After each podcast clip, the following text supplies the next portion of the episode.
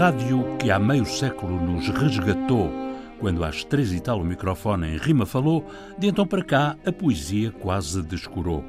Embora não faltem vates, bardos, trovadores e equiparados nas mais diversas antenas ancorados, mas, por regra, a rádio é mais locutório, de prosas e conversas de escritório. Salvem-se as exceções à norma, pois a regra a poesia transtorna. E no mais, a poesia vem por arrasto das agendas culturais e outras que tais. Mas a poesia bem merecia ser colher na boca de quem a escolher. Receita de Natália Correia. Ó oh, subalimentados do sonho, a poesia é para comer. Em meu nome. Em seu nome. Em nome do ouvinte. O programa do provedor do ouvinte. João Paulo Guerra. Sim, a rádio é mais prosa, naturalmente, e do que mais carece é de não ser prosaica. E mal vamos quando a prosa é bárbara ou se mascara de poesia e não é nem uma coisa nem outra. Nesta rádio que agora se chama pública, houve em tempos poesia, música e sonho.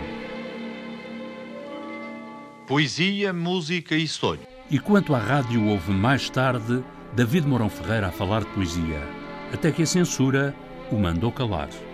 O programa chamava-se Música e Poesia. Eu creio que terá começado por volta de 1964 e creio que terão ido para o ar uh, talvez meia centena ou pouco mais de, de programas.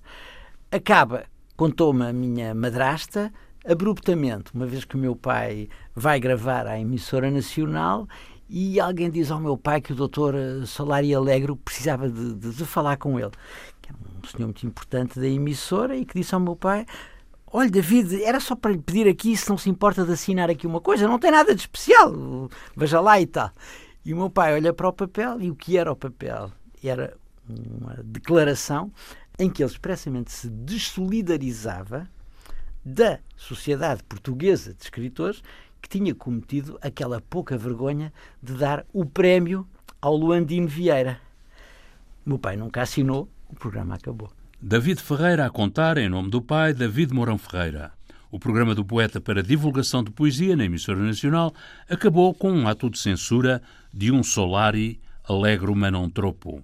Que fique só da minha vida um monumento de palavras mas não de prata, nem de cinza, antes de lava, antes de nada. David Mourão Ferreira, de Viva Voz, Testamento. Mais tarde, na antiga Rádio Pública, também houve poesia e música de Carlos Ashman. E mais tarde ainda, à esquina da 1, esquina com a poesia na Antena 1 de António Cardoso Pinto.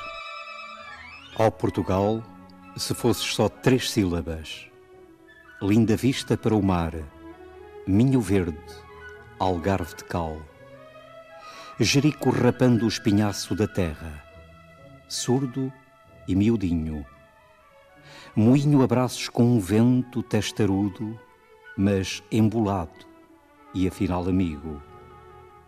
Se fosses só o sal, o sol, o sul, o ladino pardal, o manso boi coloquial, a rechinante sardinha, a desancada varina, o plumitivo ladrilhado de lindos adjetivos, a muda queixa amendoada de uns olhos pestanítidos.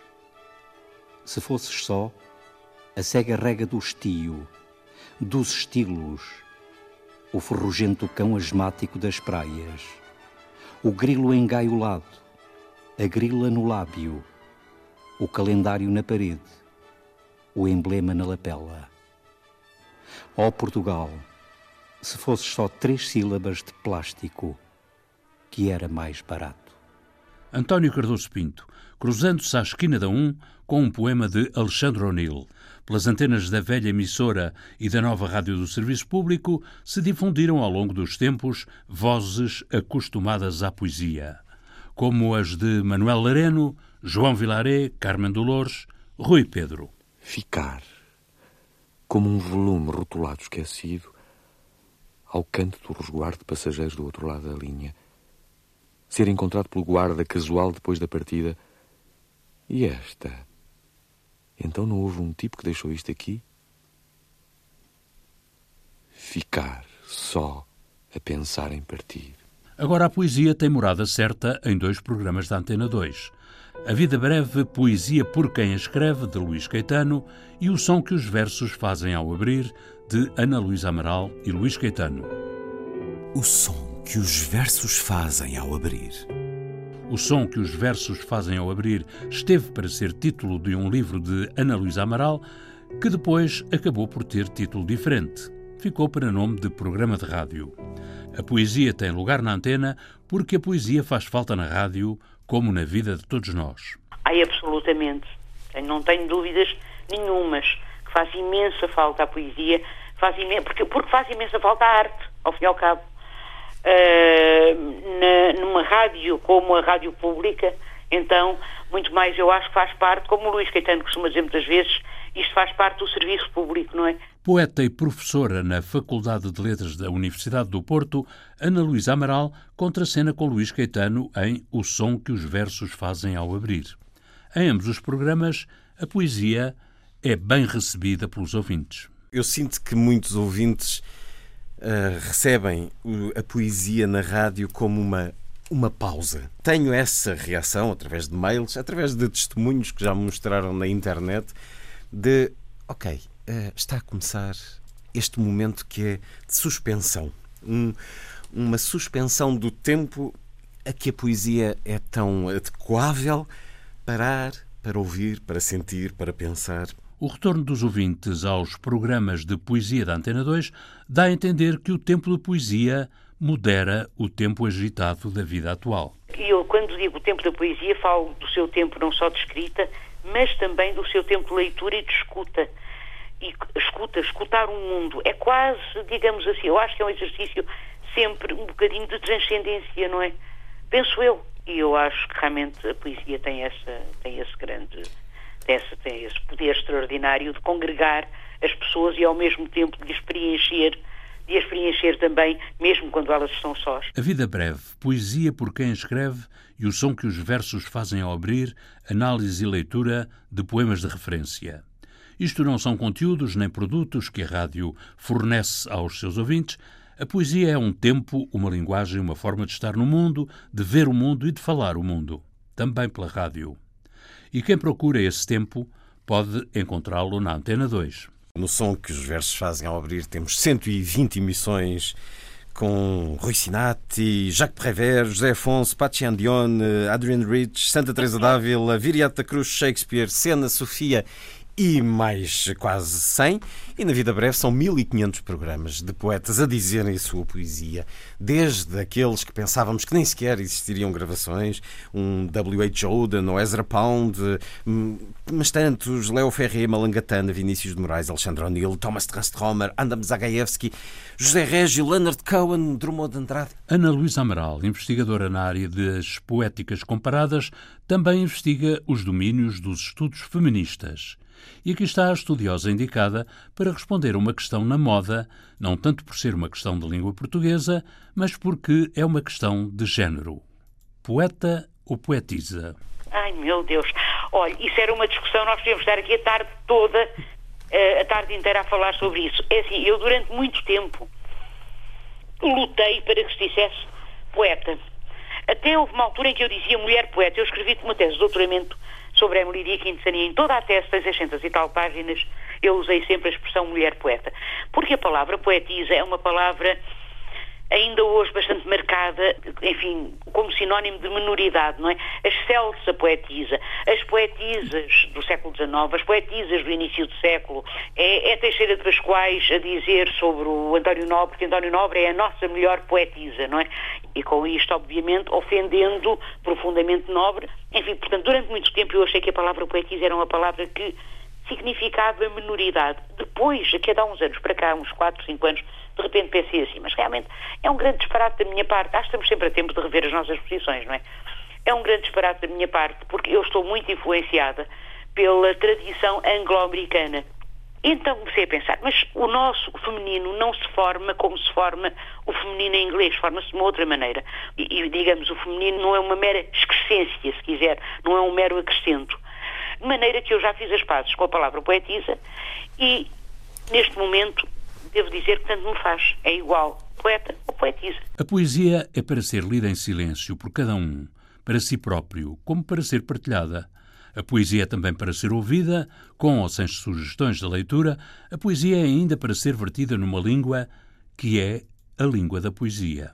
Porque a poesia tem muitas línguas e, ao mesmo tempo, tem uma língua só comum, que é estrangeira, ou seja, toda a grande poesia é escrita sempre, como disse a minha grande mestra Maria Irene Ramalho, é sempre escrita numa língua estrangeira e, portanto, eh, ela tem de facto essa língua estrangeira eh, em comum. Ao mesmo tempo, serve-se também de várias línguas, que são as línguas nacionais, digamos assim, e então ouvir um poema lido, por exemplo, vamos imaginar, em, em eh, já nem digo em inglês, ouvi-lo lido em árabe e depois ouvir a sua tradução bem lida também em português, na nossa própria língua, eu acho que é uma coisa maravilhosa. E acho que faz muita falta.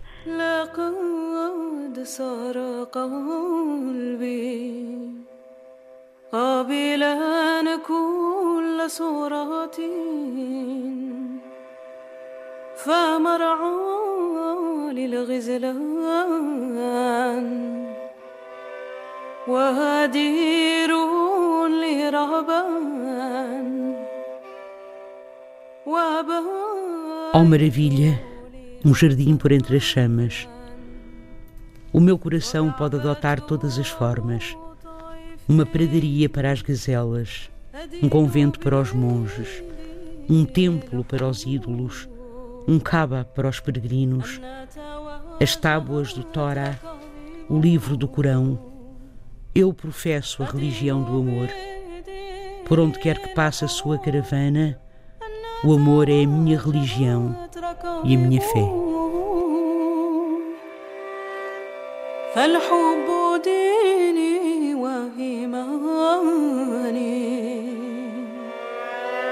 فالحب ديني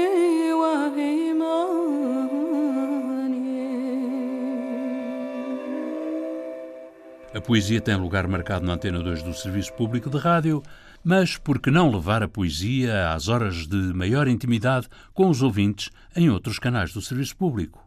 Ana Luísa Amaral e Luís Caetano têm reservas a meter-se no assunto. E, enfim, não, não devemos ingerir-nos na, na, programação de outras rádios, não tenho essa uh, pretensão naturalmente, e a Antena 1 saberá os momentos em que poderá uh, decidir uh, voltar a ter um programa regular de, de, poesia. Certo, mas o que eu pergunto é se isto não está fechado num nicho, ou seja, num nicho é de, para pessoas que já estão disponíveis para a poesia. E o que pergunto é, por que não poesia na Antena 1 e na Antena 3? Hum, a minha resposta eu, é, por que não? Eu, não sei responder também. Eu também direi, por que não? Eu não, sei, eu não sei como é que a rádio funciona, sabe? Sinceramente, quer dizer, como é que funcionam as, as, essas coisas na rádio. Já houve tempo em que se ouvia poesia nas horas mais íntimas da rádio. A poesia era partilhada entre os estúdios e o auditório como uma linguagem comum, maravilhosa e mágica. Talvez um dia voltem à rádio as noites de poesia. Os especialistas, uns dizem que alguns poetas querem dizer o que dizem e outros não. Ora, quem sou eu para discordar? De facto, também me parece que muitos poetas não querem dizer o que dizem quando dizem o que querem. Poesia, ao que parece, Alberto Pimenta por Alberto Pimenta e regressamos ao comum da rádio, tomando o pulso à prosa alternativa de Mário Henrique Leiria. Uma néspera estava na cama, deitada, muito calada, a ver o que acontecia. Chegou a velha e disse: Olha uma néspera, Isás comeu-a. É o que acontece às nésperas que ficam deitadas, caladas, a esperar o que acontece. Texto de Mário Henrique Leiria, na voz de Mário Viegas. A música do genérico do programa do Provedor do Ouvinte é da autoria de Rogério Charras, interpretada pela guitarrista portuguesa Marta Pereira da Costa e o contrabaixista camaronês Richard Bona. Montagem de João Carrasco, ideias e textos de Inês Forjás, Viriato Teles e João Paulo Guerra. Em meu nome. Em seu nome. Em nome do ouvinte. O programa do Provedor do Ouvinte. João Paulo Guerra.